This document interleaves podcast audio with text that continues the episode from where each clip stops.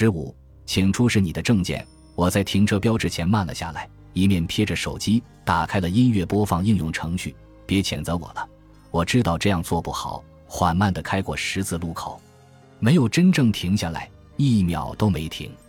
其实差一点就停下来了，我总是这样，就差一点点。正当我抬起头，不再看手机的时候，别再说我了。我用眼角的余光看见我右边有一辆警车，不过我没什么好担心的。我是一名白人女性，我车上还坐着两个小女孩。我刚刚换了新驾照，我的汽车尾灯也没坏。尽管如此。一瞬间，我感到一阵恐惧袭来，我几乎无法呼吸。由于害怕、惊慌和恐惧，我整个脸通红通红的，再加上我的悲伤，这可真是绝了。所以，当警察打开警灯、拉响警报的时候，绝望无比的我只想哭。我把车停在路边，一边安抚惊慌失措的丽塔，跟她说：“我没事，至少我过一会儿就会没事的。虽然不确定这一会儿是多大一会儿。”但最后肯定会好起来的。我越是想安抚丽塔，她反而哭得越凶。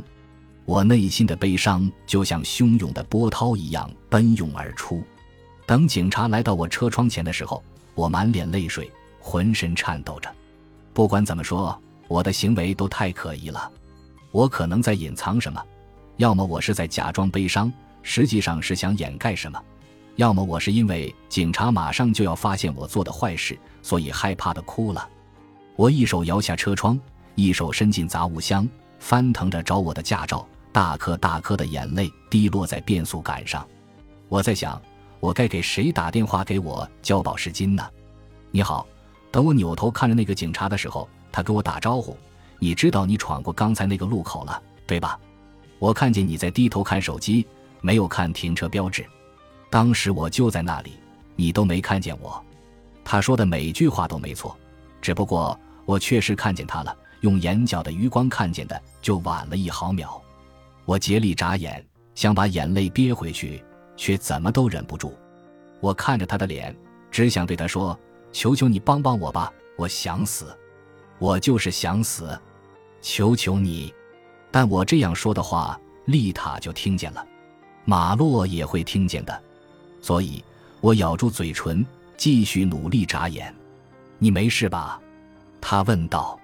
我当时想，他肯定要让我下车了，他肯定会搜查我的车，他肯定找不到什么毒品或者砍掉的脑袋，但他能找到一大堆用过的纸巾，还有脏袜子，两把打不开的雨伞，还有塞在座位中间好几个月的已批改好的作业本，还有几百张加油的票据。等我有空了。我会把这些票据放在一个文件夹里，贴上加油票据的标签。我只是，我不知道该怎么回答他，除非跟他说他面前这个乱糟糟的女人想死，其他的话都是彻头彻尾的谎话。我不过是，他能看出来我说不出话。你心情不好，我不由自主的立马点头，然后泣不成声。你把你的驾驶证和行驶证给我，我一会儿就回来。好吗？你坐着就好。然后他拍了拍车门，这是一个让人安心的动作，似乎一切都会好起来的。我和女儿在车里坐着，一言不发。那个警察返回自己的车里，我伸出手抓住丽塔的手，试图安慰她，但这根本不可能。我本来情绪状态就不好，现在还跟警察扯上了关系，我根本就没办法安慰他。我从后视镜看到那个警察从车里钻出来。又来到我的车跟前，我心跳加快，心都提到了嗓子眼，更能感觉到心脏跳动跟我衬衫领子的摩擦了。等他来到我的车门前，他拍了拍车门，然后才开口：“你听着，这次我放你走，下次请你注意那个停车标志，好吗？”说着，便把我的驾驶证和行驶证递给我。我希望你心情会好起来，他继续说道，然后指着后座上的丽塔和马洛说。他俩是你女儿，我看了一眼他俩，然后转头对他说：“是的，是的，他俩是我女儿，真漂亮。”他说：“祝你们今天都开心。”他再一次拍了拍车门，然后就离开了。他转过身，走回自己的车里。整个过程让我惊叹不已，尤其是我一开始以为会被开罚单，甚至被搜车，所以无比惊慌害怕。我完全不担心自己的生命安全，也没有担心女儿们的生命安全。然后，他竟然对我这么有同情心，他竟然给我安慰，他甚至拍了我那破车三次。我最后安然无恙的离开了，没有罚单。他还祝愿我一切都好。要是每个人跟交警打交道都是这般美好就好了。要知道，我们可都是害怕会挨枪子儿的。半个小时后，我们来到我姐姐家，孩子们在我前头跑了进去。我因为刚才愚蠢的歇斯底里的哭泣，整个脸都肿了，所以我进门之后立马拐进左边的客厅。我把包放在桌子旁边，然后一下就瘫在地板上。屋子里充斥着各种嘈杂声，有我哥哥姐姐、表亲、叔婶姨舅各家的孩子，还有我父亲和继母。虽然没有听到餐具撞击盘子的声音，但我知道大家都在享用自助餐。我们一家都是乡巴佬。我们用的是塑料刀叉、纸盘子和红色的一次性杯子。要是饭菜剩下了，大家就会用锡纸包起来带走。突然，我母亲转了过来，原来你在这里。她嘴里还嚼着东西，他用纸巾擦了擦手。我看见丽塔和马洛进来了，他俩说你在后头。看见母亲的脸，听见母亲的声音，这让我有一种安全感。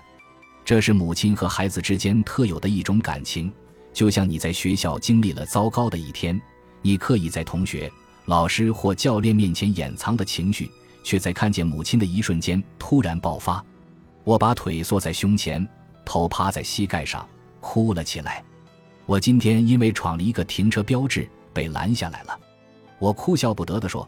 然后我抬起头看着母亲，这没什么，你知道吗？那个警察人超级好，他都没有给我开罚单，他还夸了丽塔和马洛。但是你看看我，我简直是一团糟。